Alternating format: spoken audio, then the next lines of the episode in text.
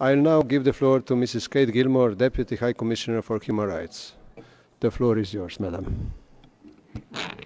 Thank you very much, uh, Mr. President. Uh, Excellencies, uh, this morning I have the responsibility of providing you with the oral updates that you have requested on the Democratic People's Republic of Korea and on Eritrea.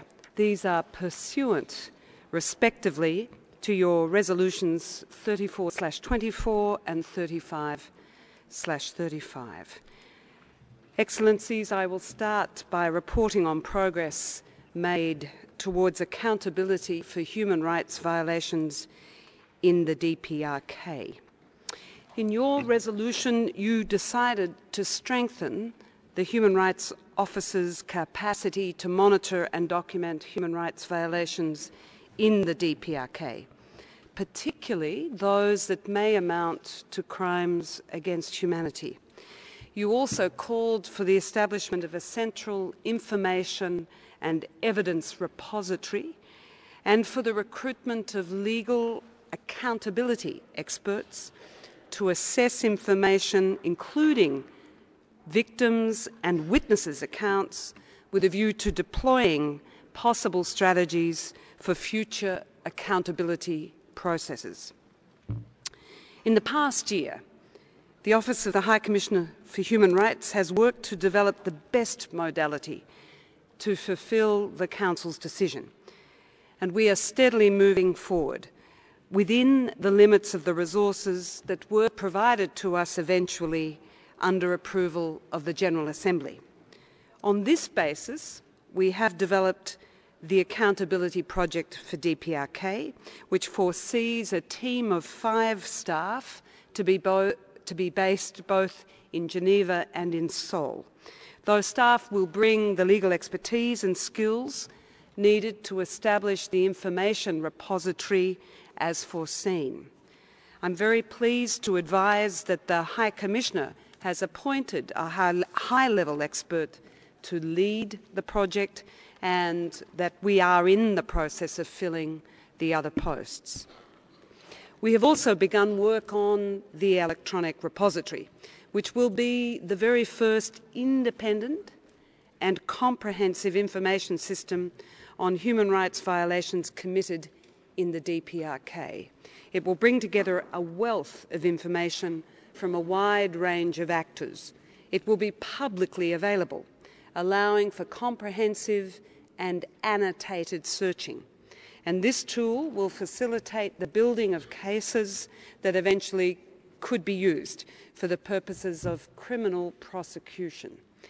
The information collected by our office in Seoul from a range of sources notably including that held in its database of interviews with victims of human rights violations, will constitute a vital building block for our larger accountability work.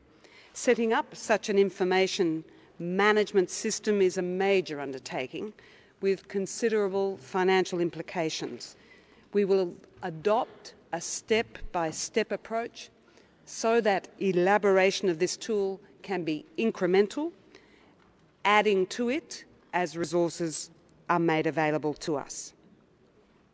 As part of this accountability work, the DPRK, uh, in the DPRK, or for the DPRK, we are in the process of organising training to be provided in Seoul. That training will focus on international criminal law and international human rights law. This training will be held in the first half of this year and it will allow us to convene judges, prosecutors, governmental and non-governmental actors who are involved in documenting human rights violations perpetrated in the DPRK.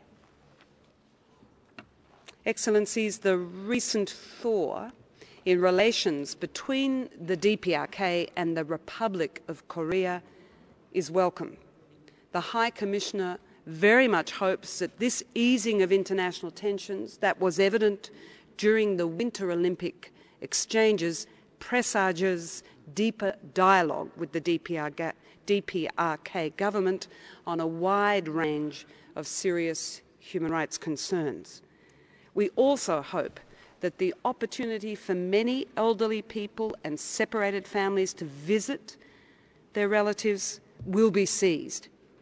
We further hope that the missing will be accounted for and indeed that the Special Rapporteur will be provided opportunity to speak directly with people inside the country. As you know, the Sustainable Development Agenda reminds us, as does their foundation in the Universal Declaration of Human Rights, that peace, security and development are sustainable only in as far as they benefit all, with no one left behind, none excluded, no one forgotten. The international community's aim must be to support long-term a principled protection accountability approach that improves the situation for the people of the DPRK. Measures that will hold those responsible for human rights violations to account are necessary steps in this and will provide victims with their right to justice, to remedy and to restoration of their fundamental dignity. The Accountability Project is a unique and in many ways historic opportunity for us all to support, promote and we trust deliver accountability for human rights violations perpetrated in the DPRK. We call upon this Council to ensure the necessary support is provided for all of us to work towards this important aim.